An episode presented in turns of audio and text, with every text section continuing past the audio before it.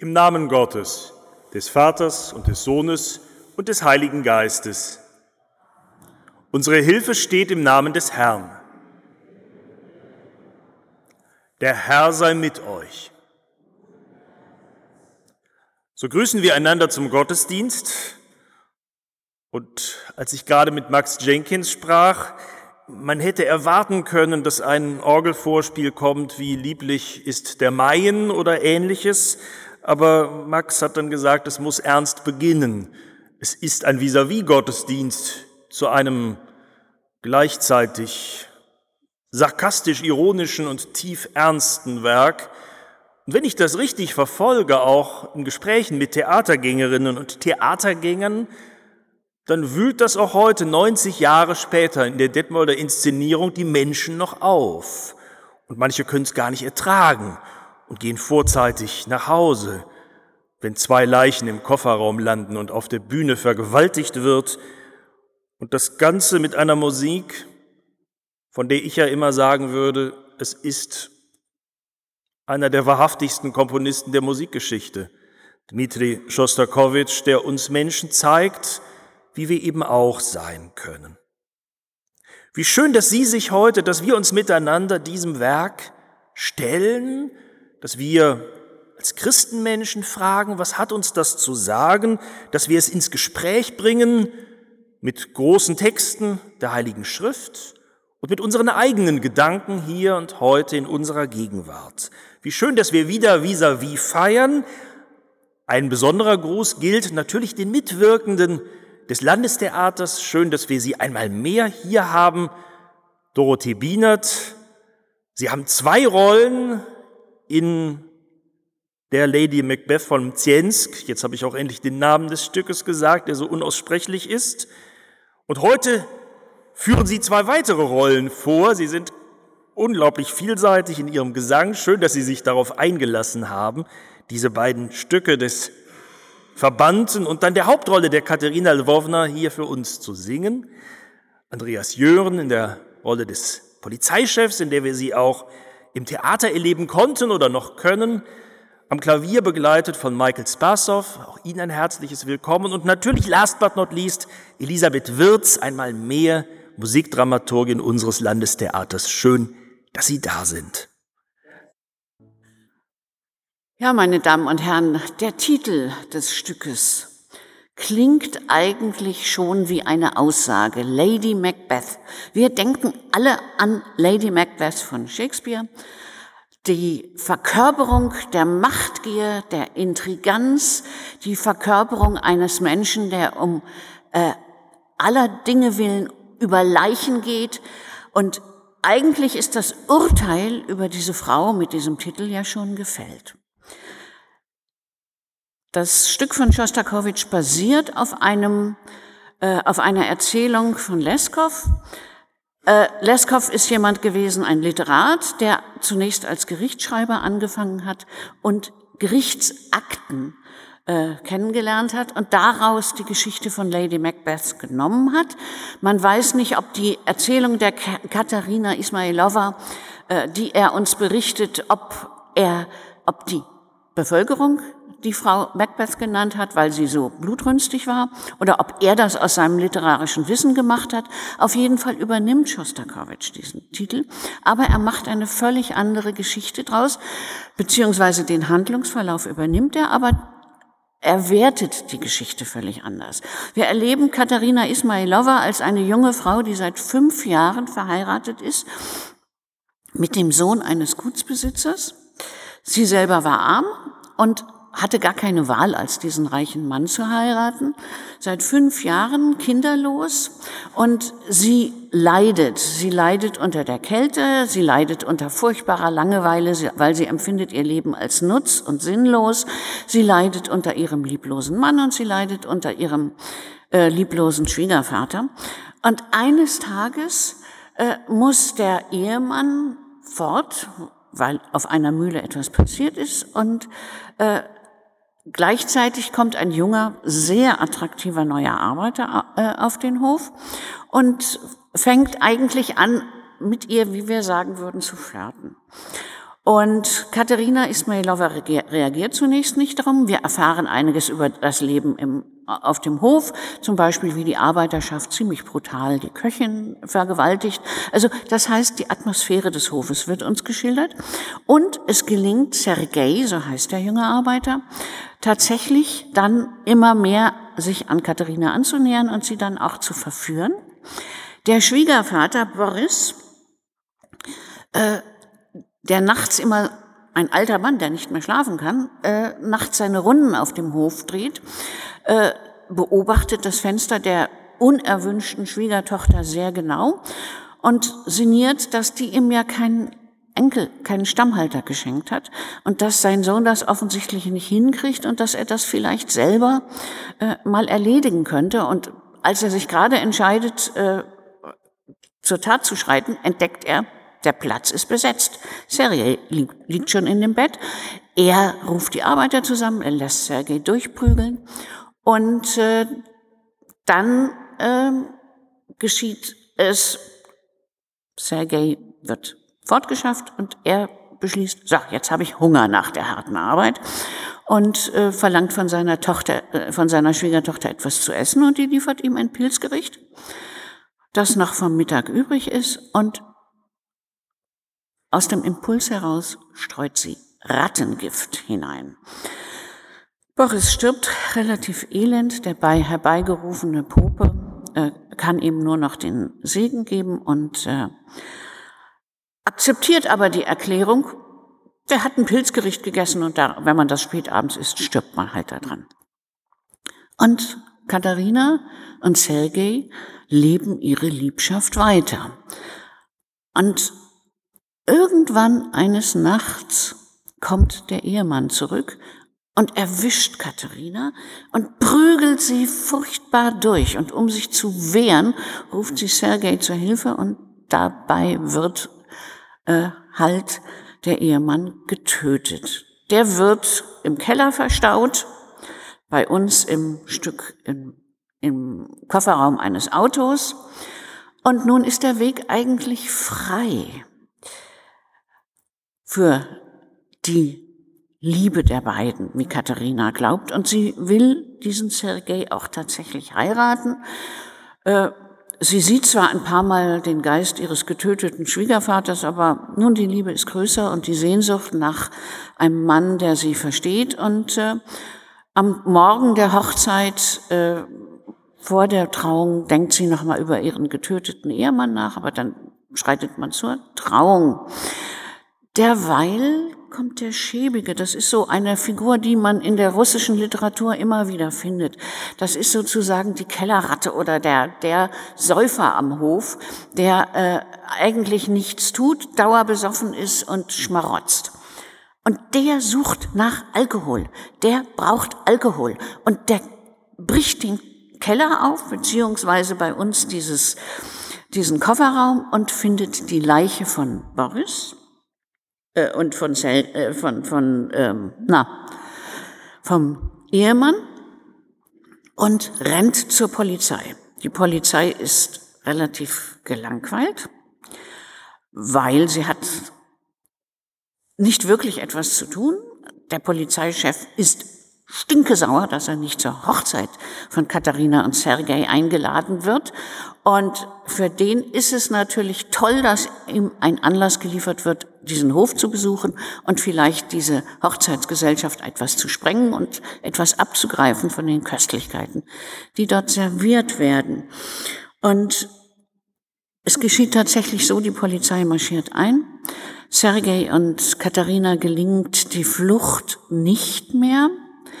Sie werden also verhaftet und es passiert tatsächlich die Verurteilung ab nach Sibirien und der letzte Akt ist dann der Marsch der Strafgefangenen, ein Strafgefangenenzug, der nach Sibirien zieht. Und Sie haben gerade schon äh, das Lied des alten Zwangsarbeiters gehört.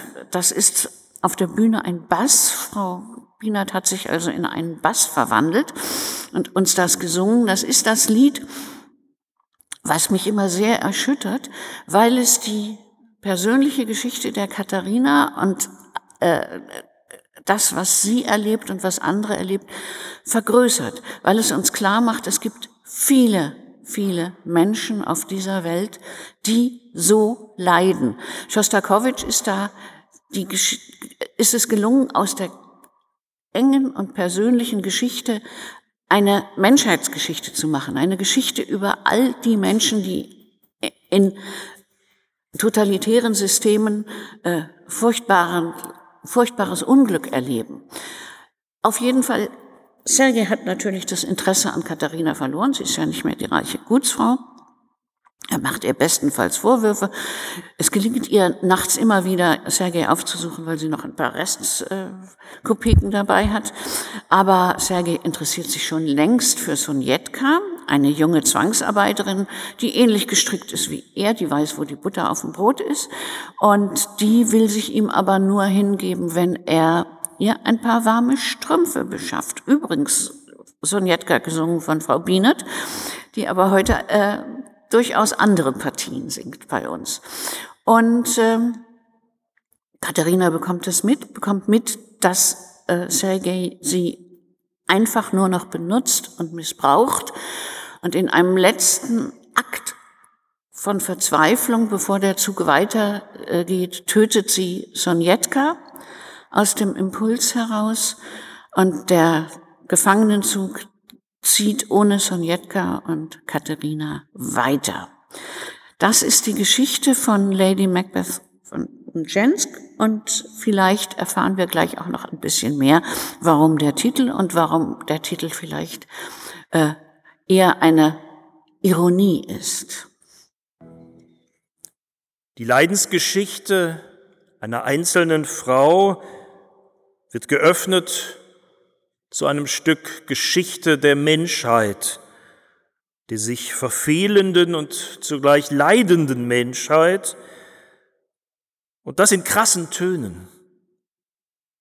Manchmal hängen Dinge geheimnisvoll zusammen. In den Jahren, in denen Schostakowitsch sein Werk begonnen hat, hat man in der evangelischen Kirche in Deutschland seit vielen Jahrhunderten zum ersten Mal wieder den Römerbrief richtig gelesen, in seiner Krassheit. Es war Karl Barth, der seine Mitchristen darauf hingewiesen hat, wie krass der Apostel Paulus die Menschen, uns Menschen darstellt in seinen Worten und wie scharf und wie bitter eigentlich seine Analyse ist. Hören wir als Lesung Worte aus dem Brief des Apostels Paulus an die Römer im zweiten und dritten Kapitel. O Mensch, du kannst dich nicht entschuldigen, wer du auch bist, der du richtest. Denn worin du den anderen richtest, verdammst du dich selbst, weil du eben dasselbe tust, was du richtest. Wir wissen aber, dass Gottes Urteil zu Recht über die ergeht, die solches tun. Wie geschrieben steht, da ist keiner, der gerecht ist, auch nicht einer. Da ist keiner, der verständig ist. Da ist keiner, der nach Gott fragt. Alle sind sie abgewichen und allesamt verdorben. Da ist keiner, der Gutes tut, auch nicht einer. Ihr Rachen ist ein offenes Grab, mit ihren Zungen betrügen sie, Otterngift ist unter ihren Lippen, ihr Mund ist voll Fluchens und Bitterkeit. Ihre Füße eilen Blut zu vergießen, auf ihren Wegen ist lauter Zerstörung und Elend, und den Weg des Friedens kennen sie nicht. Es ist keine Gottesfurcht bei ihnen. Wir wissen aber, was das Gesetz sagt, das sagt es denen, die unter dem Gesetz sind, auf dass jeder Mund gestopft werde und alle Welt vor Gott schuldig sei.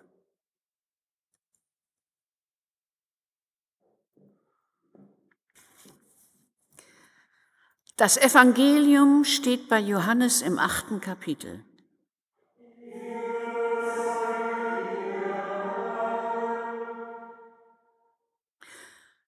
Frühmorgens aber kam Jesus in den Tempel und alles Volk kam zu ihm und er setzte sich und lehrte sie. Da brachten die Schriftgelehrten und die Pharisäer eine Frau, die beim Ehebruch ergriffen, und stellten sie in die Mitte und sprachen zu ihm, Meister, diese Frau ist, ist auf frischer Tat beim Ehebruch ergriffen worden. Mose hat uns im Gesetz geboten, solche Frauen zu steinigen. Was sagst du? Das sagten sie aber, um ihn zu versuchen, auf dass sie etwas hätten, ihn zu verklagen. Aber Jesus bückte sich nieder und schrieb mit dem Finger auf die Erde. Als sie ihn nun beharrlich so fragten, richtete er sich auf und sprach zu ihnen, Wer unter euch ohne Sünde ist, der werfe den ersten Stein auf sie. Und er bückte sich wieder und schrieb auf die Erde. Als sie das hörten, gingen sie hinaus, einer nach dem anderen, die Ältesten zuerst. Und Jesus blieb allein mit der Frau, die in der Mitte stand. Da richtete Jesus sich auf und sprach zu ihr, Wo sind Sie, Frau? Hat dich jemand verdammt? Sie aber sprach, Niemand, Herr. Jesus aber sprach, so verdamme ich dich auch nicht. Geh hin und sündige hinfort nicht mehr. Das ist das heilige Evangelium Jesu Christi.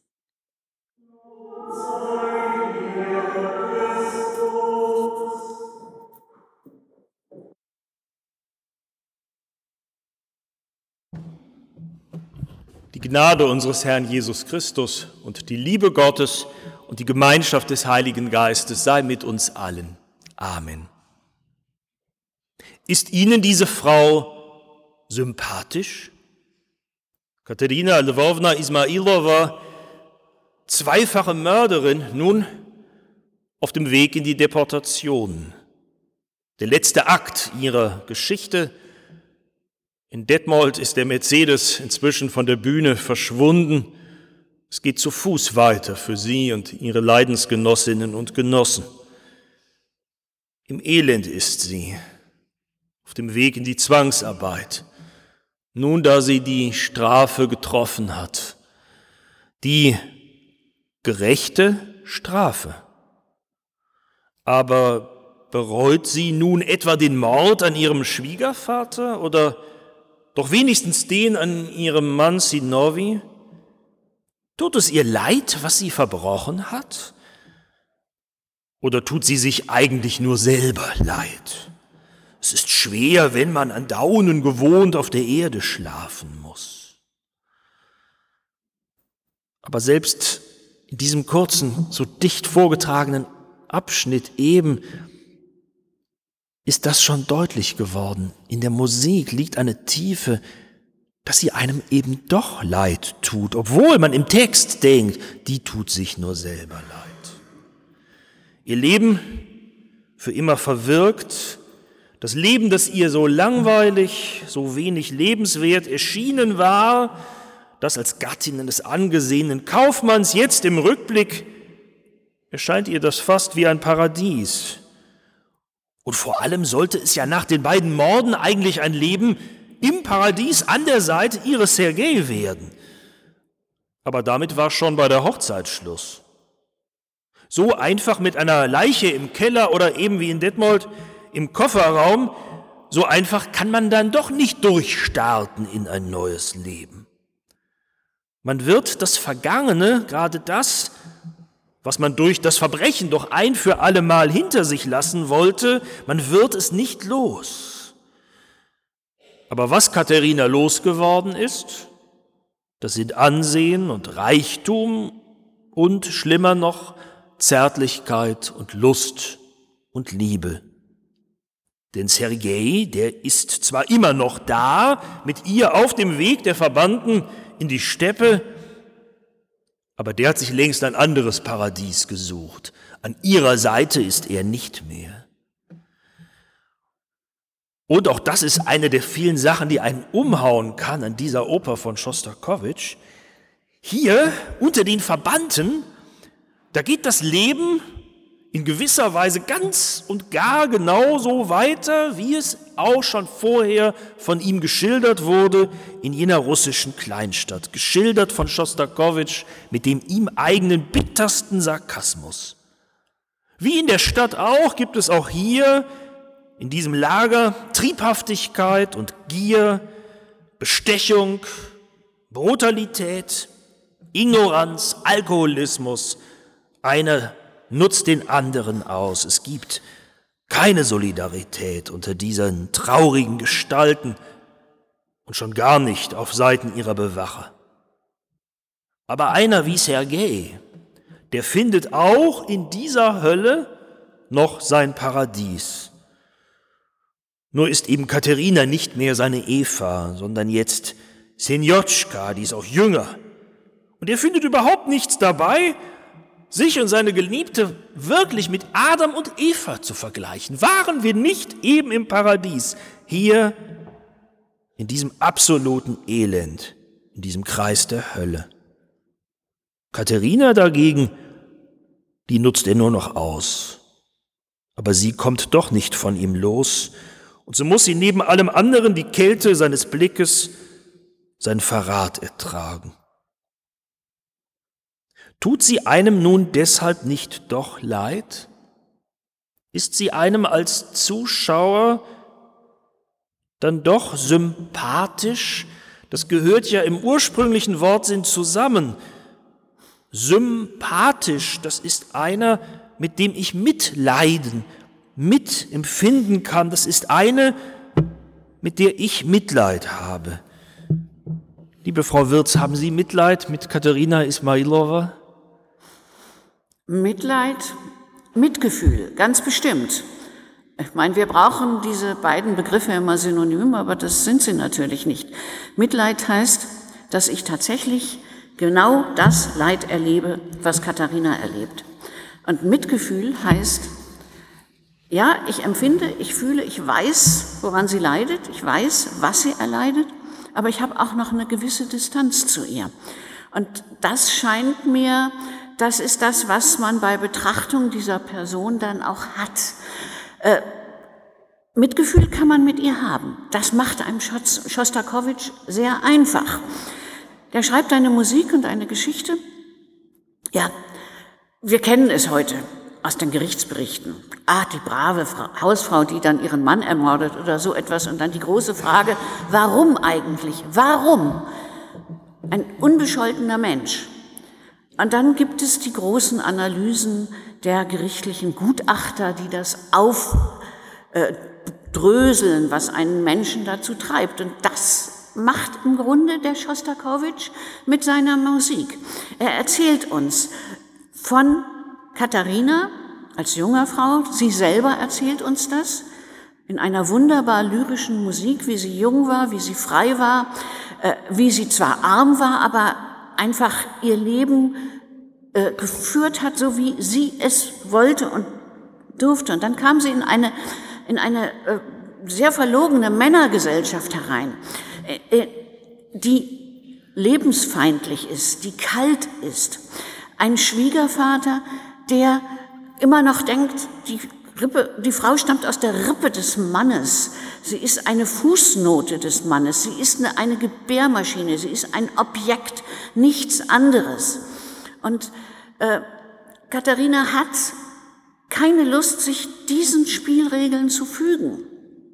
Alle Männer, mit denen sie zu tun hat, nutzen sie eigentlich aus. Das ist ihr bigotter, impotenter Ehemann, der aber behauptet, sie ist schuld an der Kinderlosigkeit. Das ist ihr Schwiegervater, der sie ständig demütigt und geil und lüstern ist, sie eigentlich im Bett haben will. Das ist der verlogene Liebhaber, der sie manipuliert. Ja, das ist sogar der Geistliche, der im Grunde nur auf seine, seine Fründe achtet und der ein wenig hirnlose Polizeichef, der auch nur auf seine Vorteile achtet.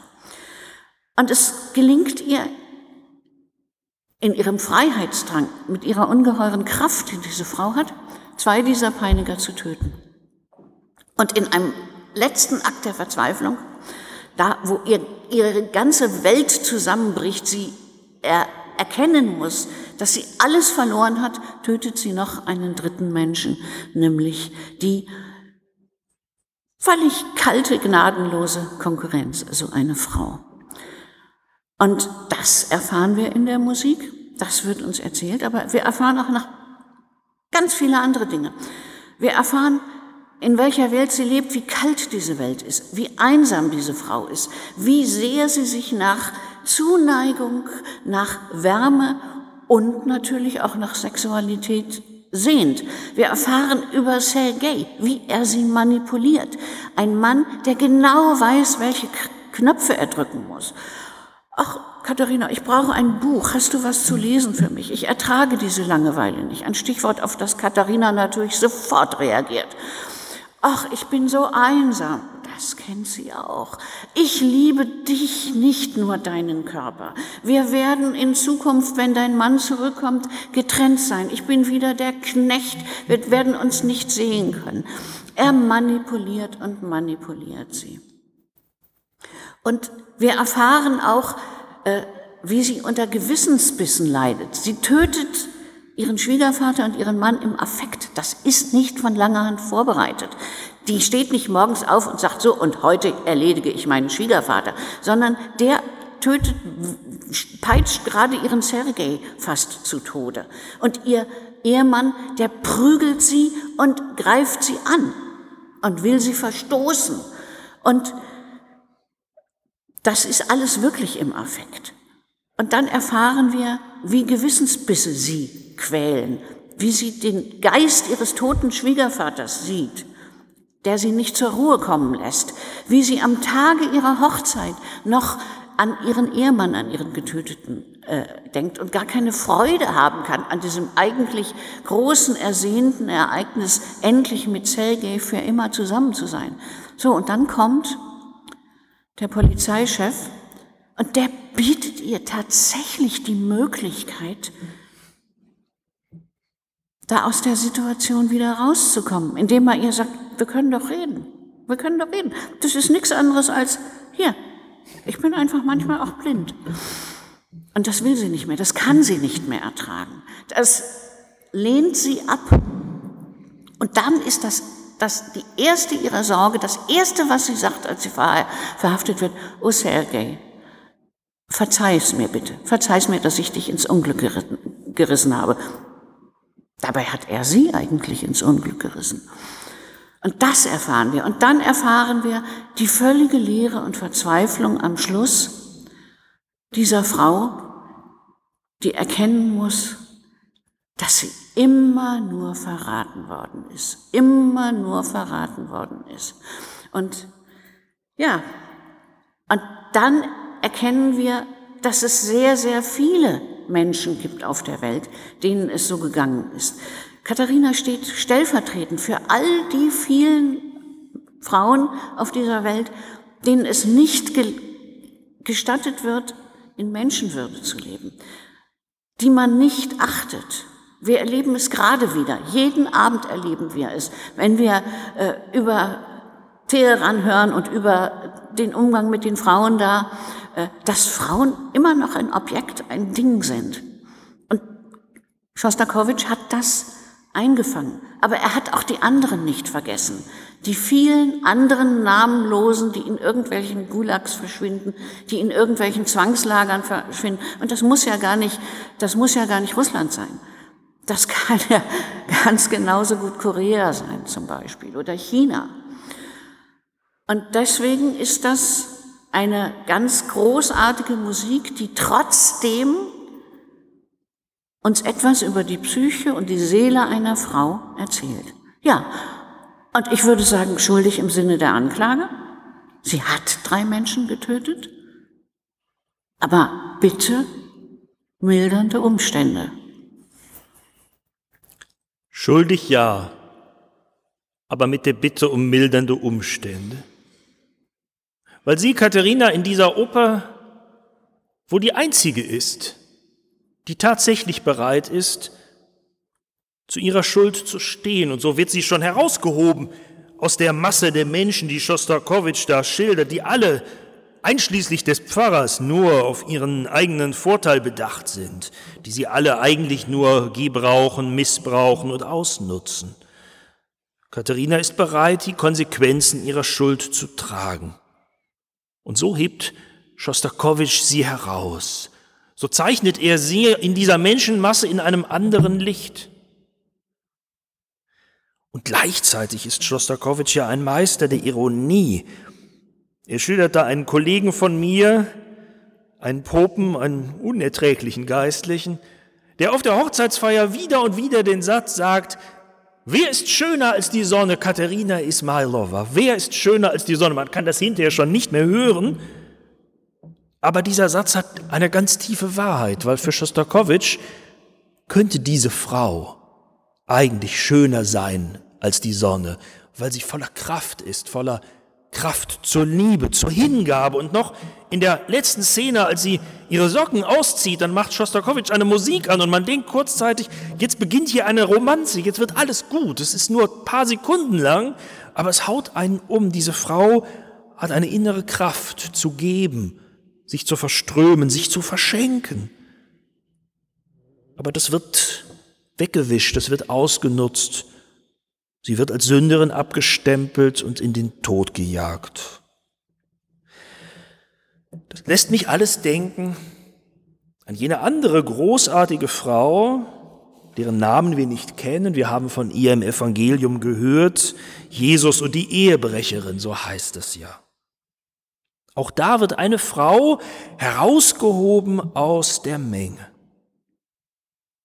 Es ist Jesus, der diese Frau anders anschaut als die anderen, der ihr einen Blick der Milde, der Liebe, des Mitgefühls schenkt, das für Katharina Ismailova niemand anders hat als allein ihr Schöpfer, der Komponist Dmitri Schostakowitsch. Jesus aber hat diesen Blick des Mitgefühls für die sogenannte Ehebrecherin. Jesus hat diesen Blick. Ich glaube, er will auch uns diesen Blick lehren. Wer unter euch ohne Sünde ist, der werfe den ersten Stein. Jesus sieht in den Menschen, die da herumstehen, Jesus sieht in den Umständen und in den Umstehenden die, die sie eben sind, die Sünde. Die, die denken, sie hätten eine größere Sünderin gefunden, um sie nun vor Gericht zu zerren, die sind in Wahrheit selber verdorben und in Sünde gefangen. Aber bei Jesus führt diese Einsicht nun dazu, dass sie der einen scheinbar so großen Sünderin einen neuen Anfang ermöglichen. Es kommt zu einer Solidarität der Sünderinnen und Sünde. Sie lassen ihre Steine wieder fallen. Diese Frau kann ins Leben gehen und ich kann es mir nicht anders vorstellen, als dass sie in diesem Moment, als Jesus zu ihr sagt, nun geh hin und sündige nicht mehr, dass sie da schöner war als die Sonne, weil Erbarmen, weil Mitgefühl Wirklichkeit geworden ist in ihrem Leben. Dass das für Katharina Ismailova nicht so kommt, dass sie trotz ihrer großen Kraft zu lieben und zu leben sich am Ende selber richten muss, dass sie sterben muss in einer Welt, die als Ganzes nur hoffnungslos und gnadenlos erscheint, gnadenlos das letzte Wort dieser Oper, das macht diese Geschichte so schmerzvoll und so bitter und vielleicht oder bestimmt so schwer zu ertragen. Aber das rüttelt doch auch in uns die Frage auf, in welcher Welt leben wir eigentlich oder in welcher Welt wollen wir leben? In einer gnadenlosen oder in einer Welt, in der die Sonne aufgehen kann. Haben wir die Steine schon in der Hand? oder lassen wir sie fallen? Haben wir in der Einsicht, wer wir selber sind, in der Solidarität der Sünderinnen und Sünder miteinander, haben wir Sympathie? Haben wir Mitgefühl mit der Lady Macbeth von Metziensk und mit jeder und mit jedem, der auf dieses Mitgefühl, auf dieses Erbarmen angewiesen ist, damit sie, damit er leben kann? Denn alle Kreatur braucht Hilf von allen. Amen. Ja, liebe Frau Wirth, Sie haben das schon gesagt. Das ist heute ein, für mich ein bisschen auch bewegender Moment. Das ist eine unglaublich schöne Zusammenarbeit mit Ihnen gewesen, auch für mich persönlich als Pastor, der Musiktheater über alles liebt. Seit sieben Jahren machen wir vis-à-vis Gottesdienste. Es hat angefangen mit den Meistersingern 2017 und dann haben wir das jedes Jahr gemacht. Und manchmal haben sie mich richtig drauf gestupst und gesagt, Jetzt hören Sie sich den Strauß mal an. Das wird ganz spannend und ich habe ganz neue Dinge kennengelernt. Und wir haben uns gemeinsam an Werke herangewagt. Was für eine schöne Zusammenarbeit, was für ein schönes Miteinander. Das ist nun zu Ende. Ich möchte Ihnen einfach ein ganz großes Dankeschön sagen für diese gemeinsam gestalteten Gottesdienste.